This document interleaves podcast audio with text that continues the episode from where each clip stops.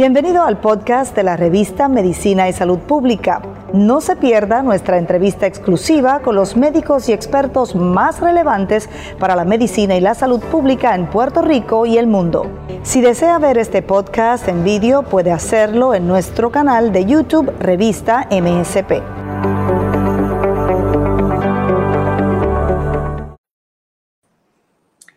¿Qué tal? Saludos, soy Grenda Rivera y les doy la bienvenida a este foro que organiza la revista de Medicina y Salud Pública como parte del Día Mundial del Riñón. Esto es em, una ocasión que se observa desde el 2006 para concienciar sobre las múltiples enfermedades renales y en esta ocasión vamos a estar hablando sobre estadísticas, medicamentos, tratamientos y programas de trasplante de riñón. El lema de este año, se lo voy a adelantar, es viviendo bien con la enfermedad renal. Es posible, es posible si procuramos la atención médica adecuada y si también procuramos el apoyo y la orientación que ofrecen organizaciones sin fines de lucro. Y les voy a presentar de inmediato entonces a las a los recursos que son valiosísimos que nos van a estar acompañando en esta conversación. Tenemos al doctor Juan del Río, él es el director clínico del Centro de Trasplante del Hospital Auxilio Mutuo en Puerto Rico.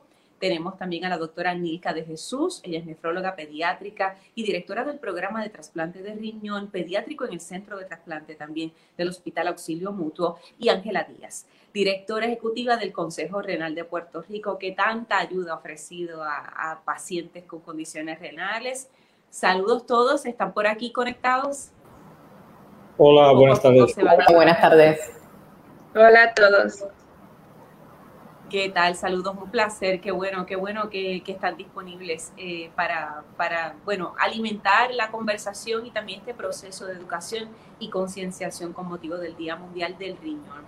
Eh, me parece pertinente comenzar preguntando, ¿verdad? Yo sé que, que estamos todavía en, en proceso de pandemia y con unas limitaciones, pero al menos si nos pueden compartir los, los datos más recientes sobre eh, la prevalencia de enfermedades renales, al menos en Puerto Rico, o quizás, y supongo que eso sí está documentado, personas que estén en lista de espera para un trasplante de riñón.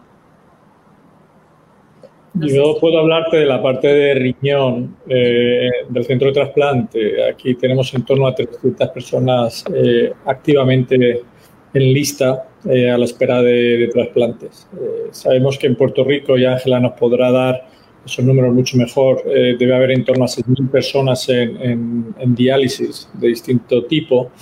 y de ellos solo una pequeña porción son los que acaban teniendo, cumpliendo las condiciones necesarias para poder ser incluidos en la, en la lista de, de trasplante. Muy bien. Y eh, aquí me llama la atención el hecho de que la, doctora Nilka de Jesús es nefróloga pediátrica eh, y uno generalmente cuando piensa en trasplante de riñón piensa en que en el paciente se trata de, de un adulto, una persona probablemente en edad madura. Pero ¿cuál, cuál es la realidad que usted ve día a día, doctora? Bueno, esa es una excelente pregunta y muchas veces cuando hablamos de los pacientes pediátricos eh, se nos olvida que es un grupo importante que debemos eh, estar eh, mirando y asistiendo. En, el caso particular de aquí en Puerto Rico, nosotros tenemos alrededor de 20, 22 pacientes en, diálisis pediátricos ahora mismo. por un periodo de tiempo no tuvimos un programa de trasplante activo entre el 2013 y el 2017 eh, y ya ahora, entrando en 2017, tenemos un, un programa de trasplante eh, pediátrico activo, eh, muy, muy activo, donde hemos logrado trasplantar casi 20 niñitos que habían estado en diálisis por varios años, incluyendo pacientes que habían estado en, diálisis por periodos de, tan prolongados como 8 años. Caramba, eso es muy triste porque uno sabe que el proceso de diálisis, si bien es necesario, pero puede hasta cierto punto resultar incapacitante o limita mucho las actividades de, una persona y pensar en, un niño, pues este, realmente eso es algo que conmueve muchísimo. Doctora, ¿nos puede repasar qué puede llevar a que un menor de edad eh, tenga fallo renal al punto de requerir diálisis y o trasplante?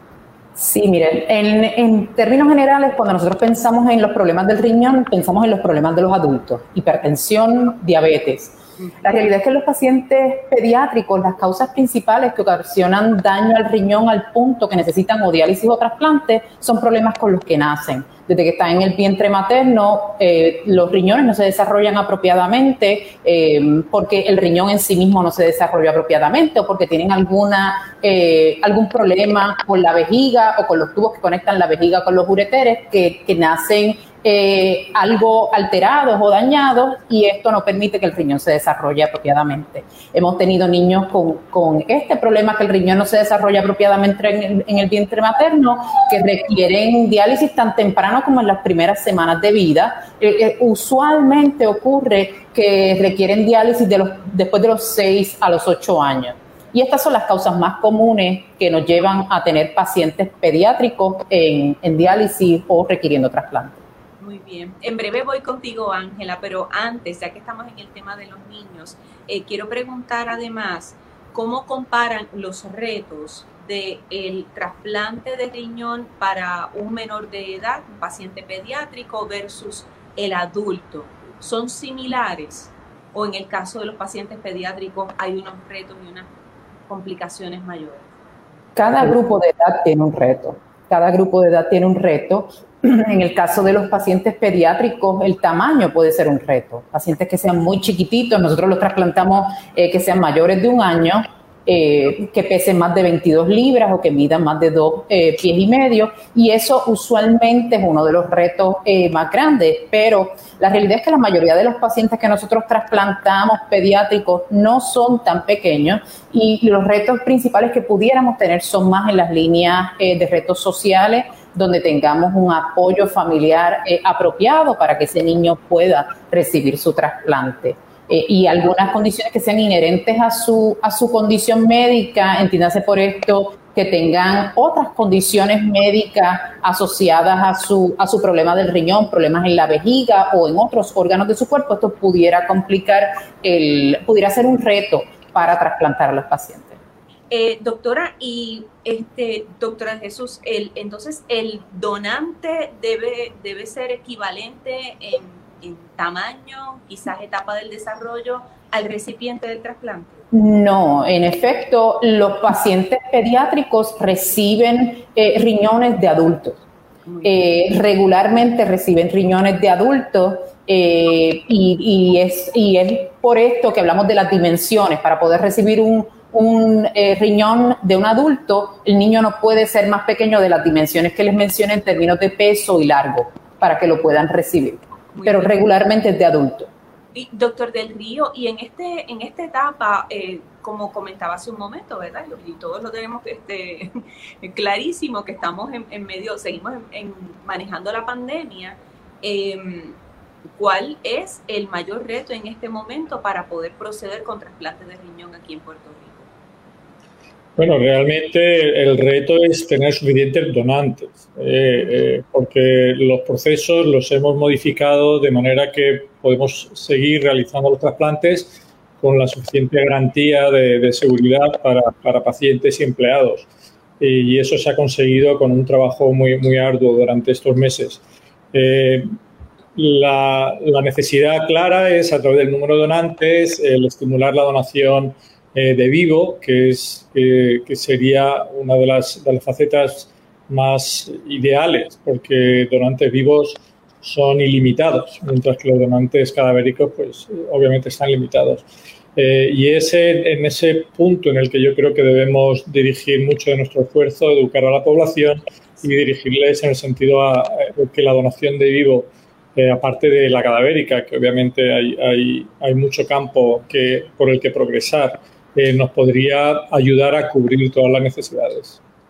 Muy bien, excelente. Ahora sí, Ángela, finalmente, eh, yo recuerdo haber conversado contigo hace aproximadamente año y medio y estábamos repasando cómo, cómo habían variado las estadísticas de los pacientes que están en diálisis y a los que ustedes dan apoyo. Eh, estas son cifras que se afectaron significativamente tras el paso del huracán María. Y, lo que se había observado era que aún luego de cierta recuperación eh, en el país, después de ese evento catastrófico, eh, lamentablemente el número de candidatos a diálisis se mantenía, se mantenía bastante alto. ¿Sigue siendo así? Sí, y yo creo que las emergencias han contribuido a que eh, la, la, insuficiencia renal siga progresando hasta llevar al fallo renal aquí en la isla. Eh, tengo que decir que lamentablemente eh, la tasa de crecimiento en la población ya en etapa terminal o el estadio 5, ¿verdad? Ya en diálisis y trasplantes, ha aumentado en los últimos 10 años casi un 71%.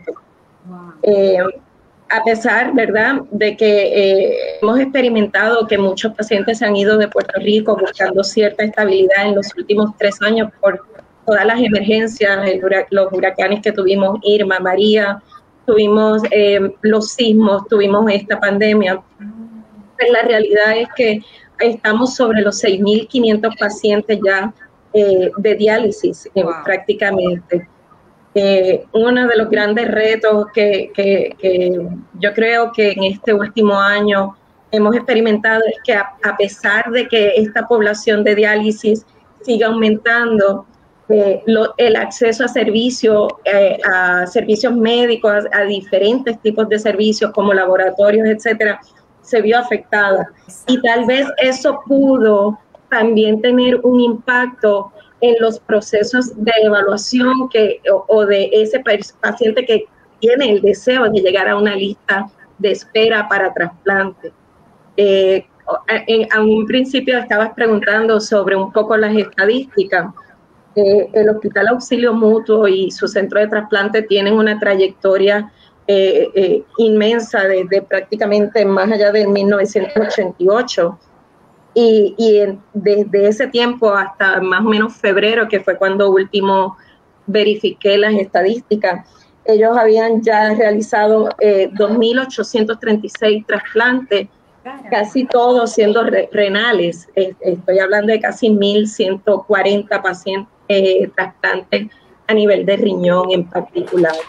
Así que, eh, por lo menos, aquí sí podemos hablar de, acceso a este tipo de servicios, ¿verdad? Y otros países que no se puede hablar lo mismo. El que existan estos programas de trasplante aquí en la isla. Eh, algo que estábamos mirando es que el grupo más grande o, o un gran grupo se encuentra en los 40 y 50 años eh, trasplantado y es lógico porque esto es una medida también rehabilitadora. Por lo tanto, si tú estás en tu plena época eh, productiva, laboral, tú quieres retomar todo eso, ¿verdad? Así que eh, a pesar de todos los retos, pues me siento muy orgullosa de que aquí en Puerto Rico tengamos uno de los mejores programas de trasplante. Qué bueno, qué bueno. Yo quiero en breve, porque hemos estado hablando de retos, pero quiero en breve que, que este, giremos un poco la conversación, ¿verdad?, hacia, hacia avances y destacar las cosas positivas. Pero eh, quería puntualizar o aclarar algo, Ángela. La pandemia, eh, a ver si entendí bien, la pandemia puede estar creando la falsa impresión de que eh, la necesidad ha disminuido o tal vez se haya frenado la cantidad de, personas con condiciones renales eh, en un estadio avanzado.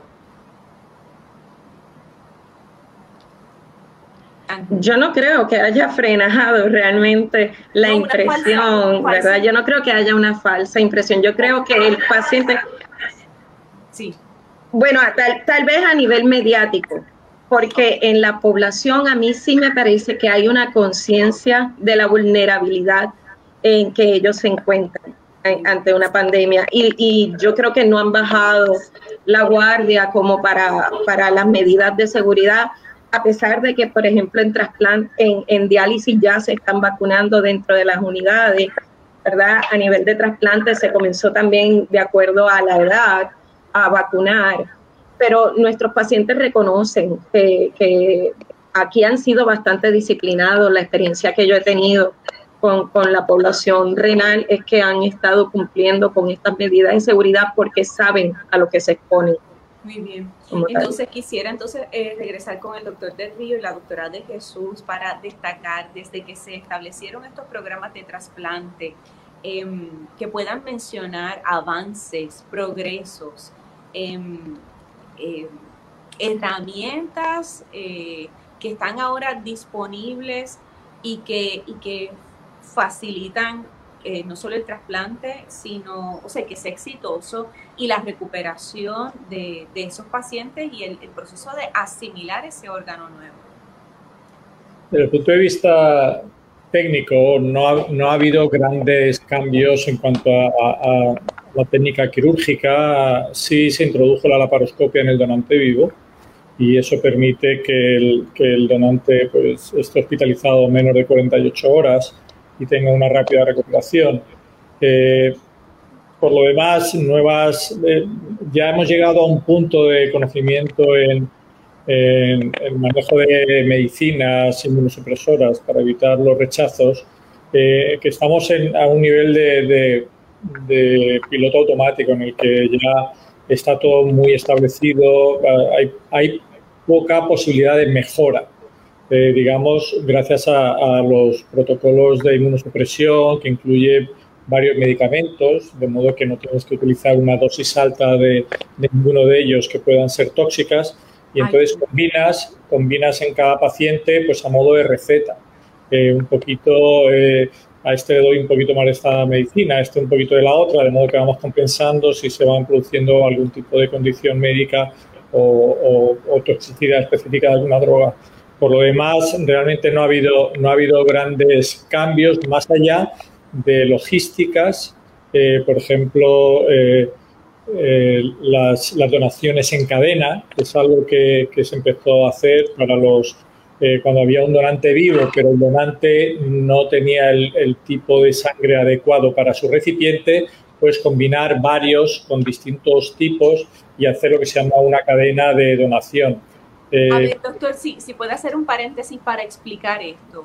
Francamente es la primera vez que lo escucho, las donaciones en cadena. Sí, bueno, que te puedes encontrar con que hay alguien que quiere donar a su ser querido, pero él tiene un tipo sanguíneo A, el recipiente es O, y te puedes encontrar en otro punto de la isla eh, alguien que es eh, O y su familiar es, es A y puede recibir de O o de A. Entonces puedes empezar a jugar con las opciones y generas una cadena en la que se van enlazando unos donantes con unos recipientes y se puede permitir que, en casos en los que no, no se podía realizar esa donación directa, pues poder hacerla a través de, de un juego de, de, en cadena de distintos donantes. Eso ha ocurrido en, mucho en, en, en Estados Unidos. La logística es, es, importante, pero han llegado a haber cadenas de de 50, 60 pares de, donantes, de modo que te has encontrado mucha gente que no podía ser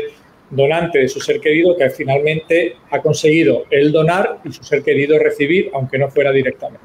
Qué bien, muy interesante, muy interesante eso. Doctora de Jesús, en el caso de los pacientes pediátricos, que, que entonces eh, hay, hay, menos, menos años de para documentar experiencias, pero eh, no sé si aún así puede destacar unos, avances. Bueno, eh, cabe señalar, aquí en Puerto Rico se comenzaron a hacer los trasplantes pediátricos a finales de los años 70. no es, sí, sí. Aquí se comenzaron a hacer los trasplantes a finales de los años 70 en el Hospital de Veteranos, el doctor Santiago del Pin. Y entre, entre los, el 77 y el 83 se trasplantaron cinco niños. Después del 83 hasta el presente se han trasplantado en Puerto Rico alrededor de 180 pacientes pediátricos. Eh, que la experiencia se tiene, eh, como dice el, doctor del Río, no ha habido, después que se introdujo la inmunosupresión para esa, ese periodo de tiempo, eh, no ha habido grandes cambios que, que nos permitan avanzar un paso adicional eh, por ejemplo, el, próximo cambio grande sería yo trasplantar a un paciente y que el órgano durara por siempre. Por ejemplo, ese, ese tipo de, de, innovación, que es la que se está buscando, todavía esa combinación perfecta no se ha encontrado. O sea, que ese sería el próximo paso en términos de innovación grande. Sí ha habido avances eh, en cuanto a dentro de las terapias de, inmuno, de, inmunosupresión ha habido eh, medicamentos nuevos que se han incorporado en, la, en las herramientas que tenemos para tratar pacientes más complejos que han recibido segundos y terceros trasplantes. Eh, pero no ha habido este gran medicamento o esta gran intervención que nos lleve al próximo nivel. Cuando entraron los inmunosupresores, tuvimos esta ganancia de tener un, riñón que probablemente duraba poquito tiempo, y poco tiempo me refiero menos de un año, menos de cinco años. Estamos en un punto donde nos hemos quedado en la, el término, la media de vida del riñón usualmente es alrededor de los 15, 20 años en el mejor de los escenarios. Y ahí eso es lo que tenemos que sobrepasar en este momento. Ok, pero, pero es, un, es un paso significativo, un cambio significativo. Sustancial. Que ocurrió ya hace algún tiempo, pero eh, eh, amerita que, que se destaque. En términos, ¿los inmunosupresores que se utilizan para pacientes pediátricos son distintos a los de los adultos? No, son los mismos. Lo que varían son las dosis que se le administran, que muchas veces dependen del peso del paciente. Entiendo. Ángela, eh, volviendo con Ángela Díaz, directora del Consejo Renal, recuerdo que la doctora de Jesús mencionó hace un rato, como en uno de, de hablando de los retos, factores sociales como el, la orientación, el apoyo a, familiar. Eh, y yo sé que el Consejo Renal pues, pues procura dar, este, cubrir esa área y procura dar esa, esa asistencia. ¿Han logrado mantener esa interacción eh, con familiares, con pacientes a pesar de la pandemia? Pues sí, yo creo que se ha intensificado la, realidad es que vemos más necesidad de apoyo emocional, psicológico. Eh, así que eh, eso eh, en nuestra oficina creo que ha aumentado considerablemente. también um, en, el tema de acceso a medicamentos, hemos visto un aumento significativo en las personas que nos solicitan ayuda para precisamente estos medicamentos inmunosupresores a través de nuestra farmacia, ¿verdad? Eh, hay, algo que, siempre yo he hablado, que cuando uno habla de trasplante, uno tiene que también procurar que el paciente tenga conciencia de lo que significa el trasplante y lo que viene después, ¿verdad? Eh, que viene acompañado de una, un tratamiento de inmunosupresores y que ellos deben conocerlo, deben familiarizarse, educarse sobre ese tema en particular. Eh, y sobre todo, aquí hay un acompañamiento continuo, porque a veces el paciente nos solicita ayuda y la realidad para estos medicamentos me refiero, y la realidad es que eh, los planes médicos lo deben estar cubriendo. Lo que ha habido es un poco el retraso en aprobación a los medicamentos. Así que constantemente el Consejo Renal está en esta, eh, como siendo un intermediario entre planes médicos, farmacias y el paciente, ¿verdad? Porque eh, a veces se tardan más de 48 horas. Hemos tenido casos de pacientes que estos son medicamentos que se repiten mes tras mes y hemos tenido pacientes que nos llaman que este mes no le han podido despachar, que llevan tres semanas, no le despachan y tenemos que despacharle de emergencia porque así han quedado sin medicamentos, ¿verdad? Así que para consumir diariamente, ¿correcto? Sí, sí, sí. y algunos de ellos toman más de un inmunosupresor. Así que... Eh, eh, perdóname, Ángela, quiero aprovechar aquí para abrir un paréntesis y que, y que los, los médicos este, nos orienten un poco sobre las implicaciones o las consecuencias de eh, suspender eso, ese tratamiento de medicamentos inmunosupresores. Los inmunosupresores son la base de toda la medicina de trasplante. El, cuando uno mira un, órgano trasplantado, nuestro cuerpo tiene un sistema de defensa, ¿verdad? Que cuando siente que hay algo que es extraño, principalmente los microbios, que es lo que más eh, ¿verdad? tenemos en, nuestra mente, a lo que estamos expuestos mayormente, los va a ir a atacar. El órgano trasplantado es, es un ente extraño al cuerpo. Y para evitar que nuestro cuerpo eh, inteligentemente con las defensas que tiene lo ataque, nosotros tenemos que dar estos medicamentos que no hacen otra cosa que bajar las defensas, bajarlas a un punto que nos permita vivir con el órgano y que no estén tan altos que nos traigan las complicaciones de tener las defensas muy bajitas.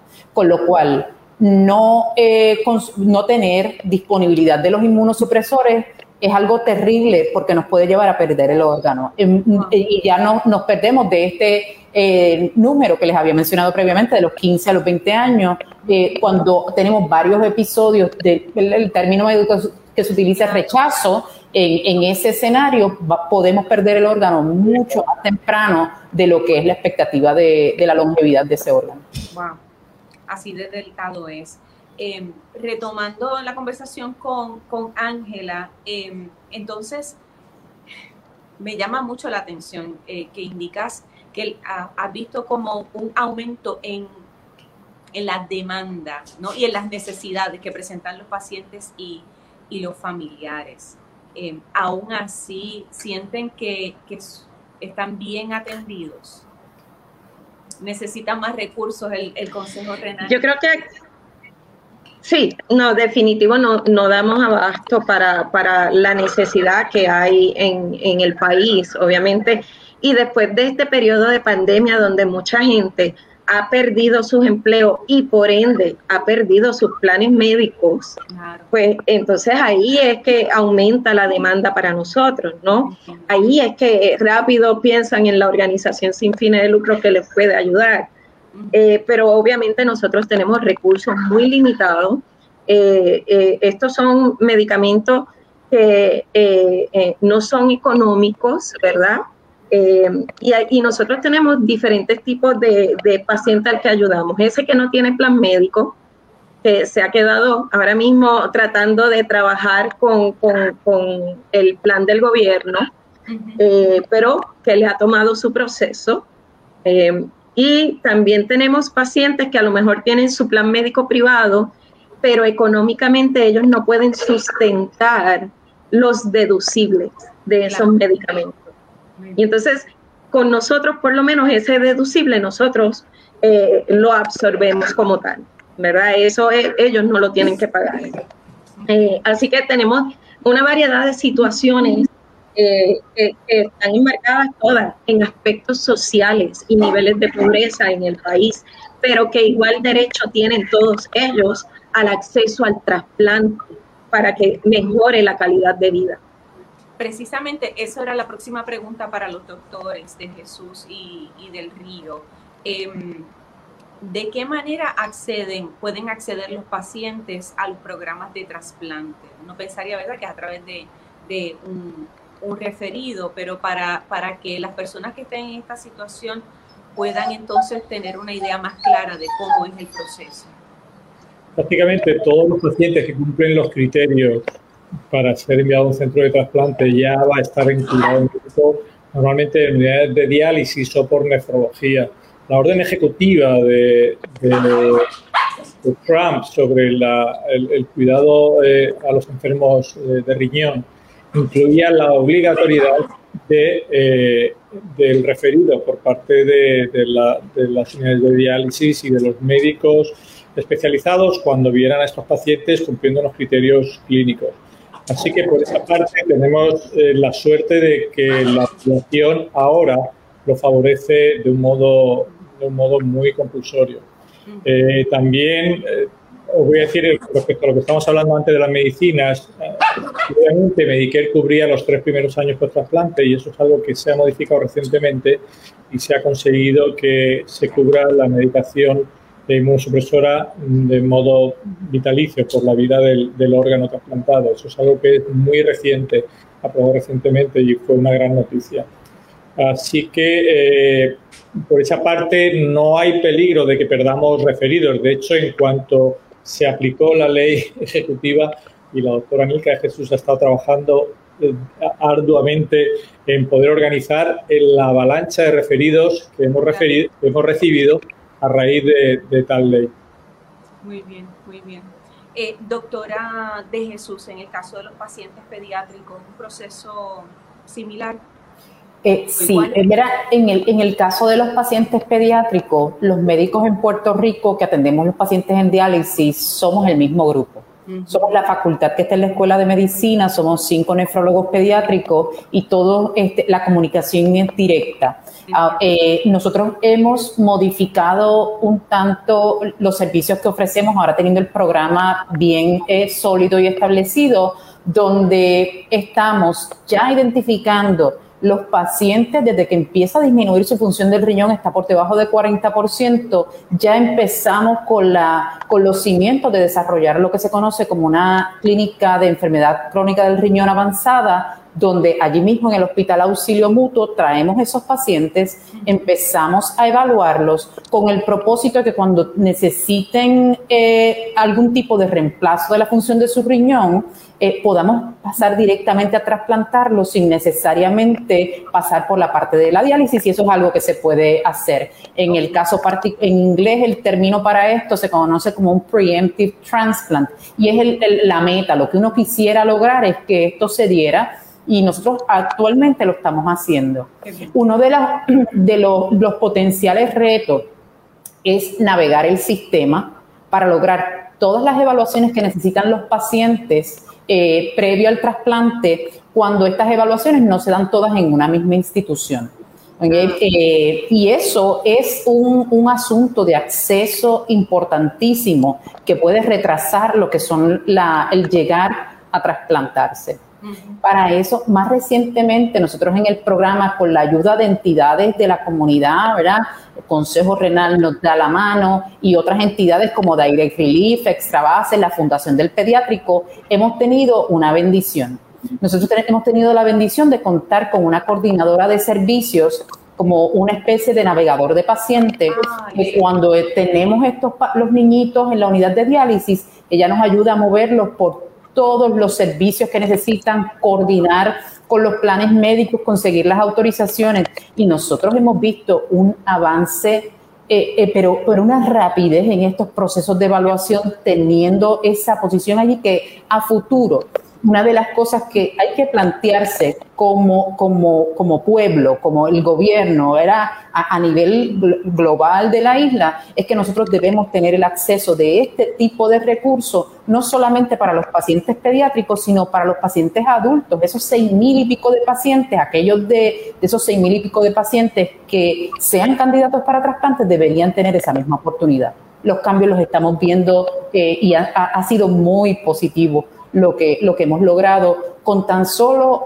unos cuantos meses que tenemos eh, a esta persona, a la señora Valeria eh, Méndez, en, allá en la, en la unidad de diálisis. Qué bueno, doctora, y, gracias por hacer este, esta, esta, explicar esto y la importancia y cuánto ha ayudado a los pacientes. Eh, me parece que es una excelente, una excelente recomendación y estamos hablando de salvar vidas.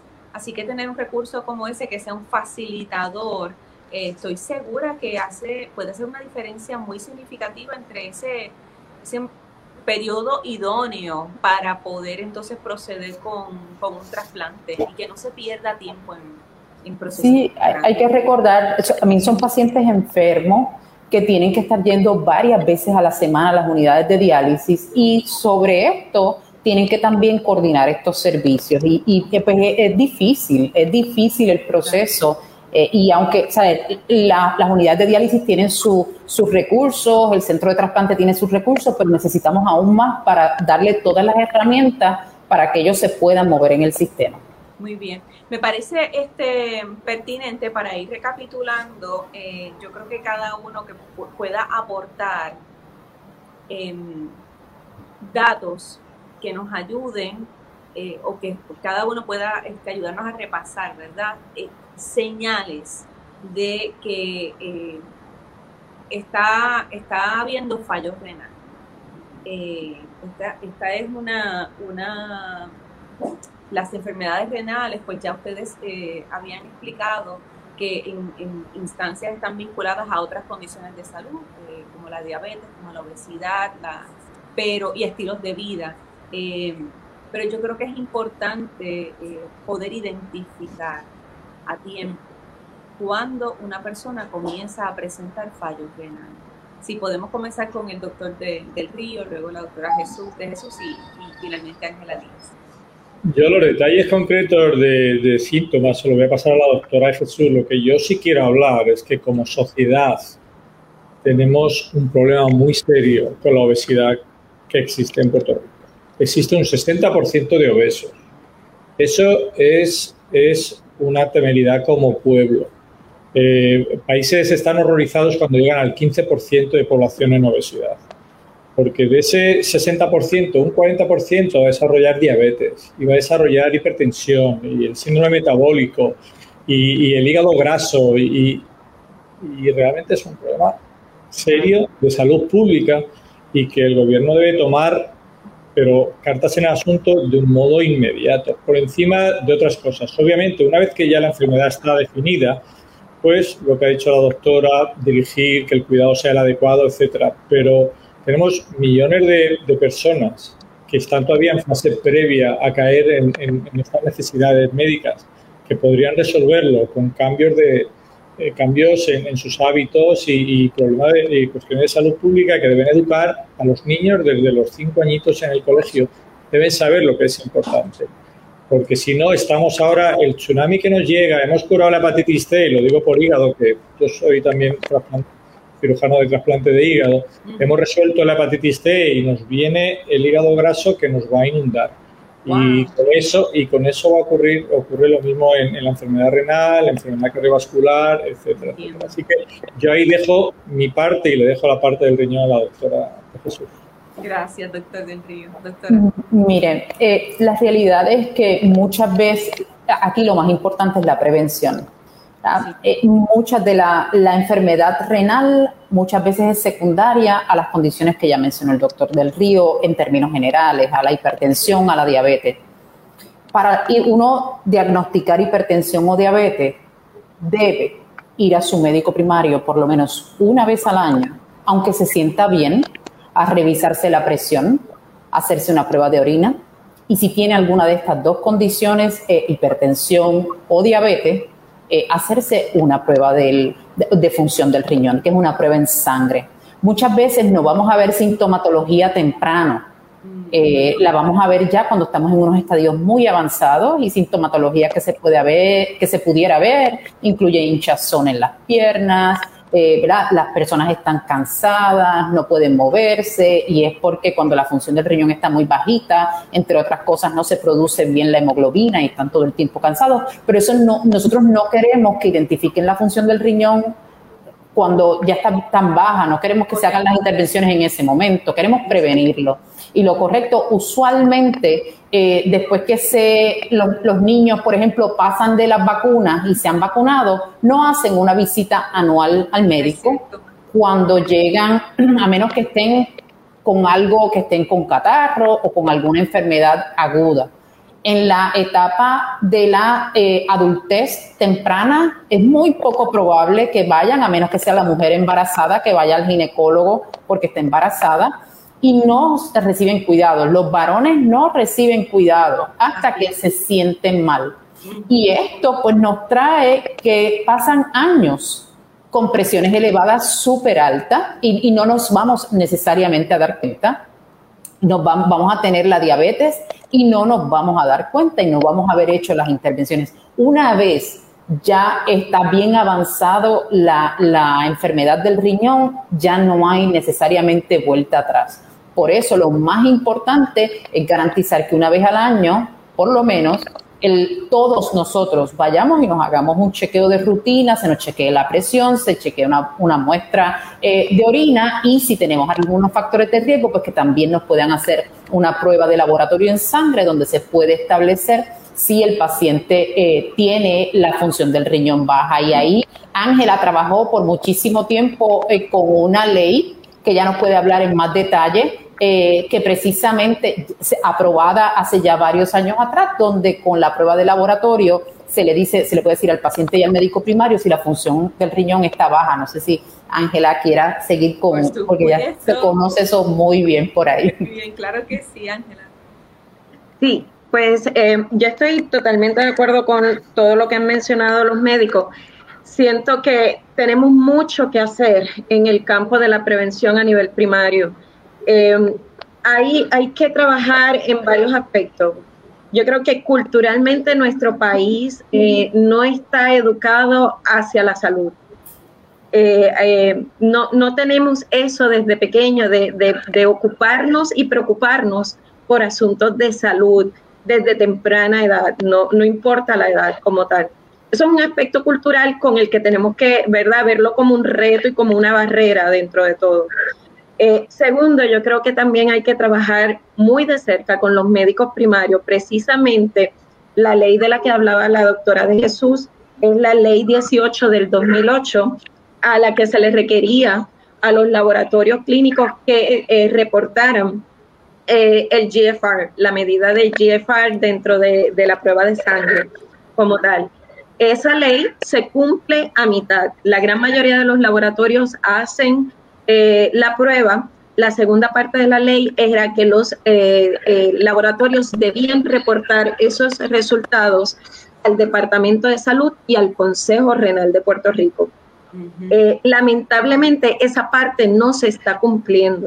Nosotros hemos creado una plataforma electrónica para enlazar a todos los laboratorios eh, y con eso estábamos buscando a la misma vez política pública para lograr que se hiciera el registro de pacientes renales. A diferencia del registro federal, que es para pacientes en diálisis, nosotros queríamos un registro eh, para pacientes en estadios tempranos como tal. Eh, eso lo que nos ayudaba era a poder identificar de forma temprana al paciente, esa data que recibimos de los laboratorios, poderla usar con esa intención realmente y a pesar de que la legislatura pasada eh, aprobó un proyecto para esto del registro, era el proyecto del Senado 477, eh, se aprobó en ambas cámaras, en ambas legislaturas, ¿no? Ambos cuerpos, pero a nivel de gobernación recibió un veto de bolsillo como tal. Regresó a la legislatura con varios cambios pero eh, se quedó obviamente a mitad de todo el proceso, un año eleccionario como tal. No se completó el proceso. Ah, bueno, pues este es un buen momento para, para, impulsarlo nuevamente. Hay muchos legisladores nuevos con, con, con, muchas, este, muchos asuntos en agenda y, y, pueden, pueden tomar nota de esto.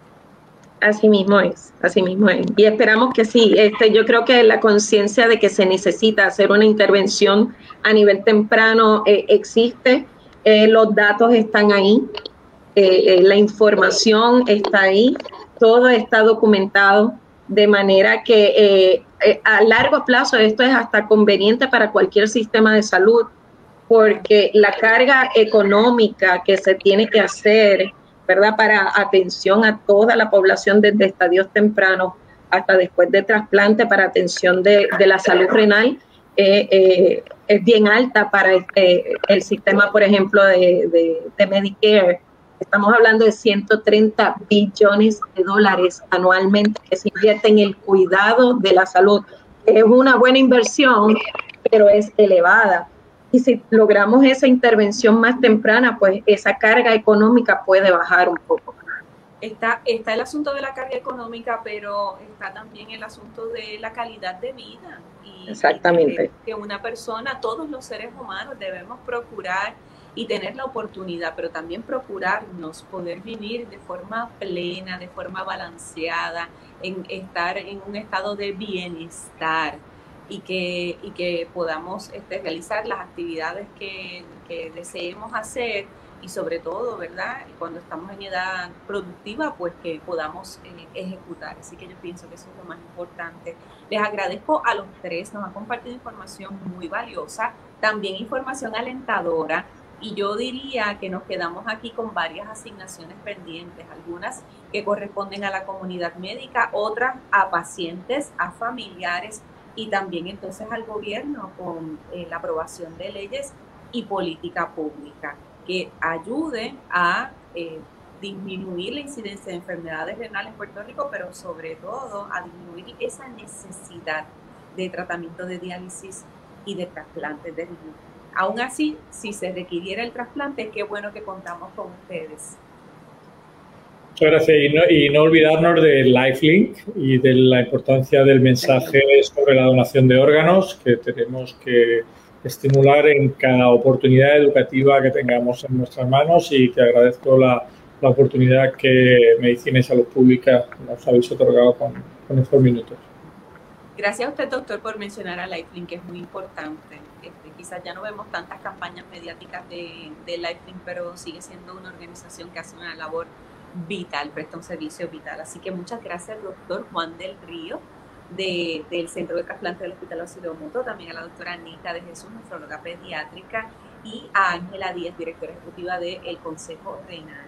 Siempre les digo a la comunidad de la revista Medicina y Salud Pública que lo bueno se comparte, así que aquí queda esta información eh, depositada para que la compartan, porque la necesidad es mayor de la que nosotros pudiéramos imaginar y así estos recursos nos lo han puntualizado y nos lo han recordado. Nuevamente, gracias por su disponibilidad, su tiempo y compartir conocimiento y a ustedes por conectar con nosotros. Será hasta la próxima.